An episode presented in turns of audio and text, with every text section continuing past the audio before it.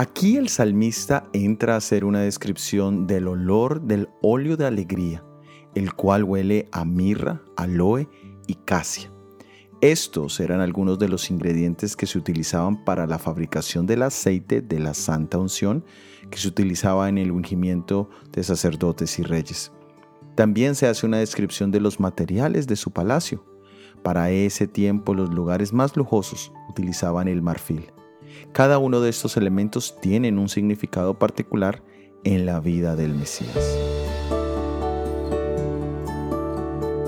En el libro de Lucas capítulo 2 versículo 11 leemos, que os ha nacido hoy en la ciudad de David un Salvador, que es el Cristo, el Señor. La declaración de los ángeles a los pastores es directa y enfática. Jesús es el Mesías, el ungido. Jesús era el Señor de todo. Él no era meramente un príncipe o una deidad, Él era Dios encarnado.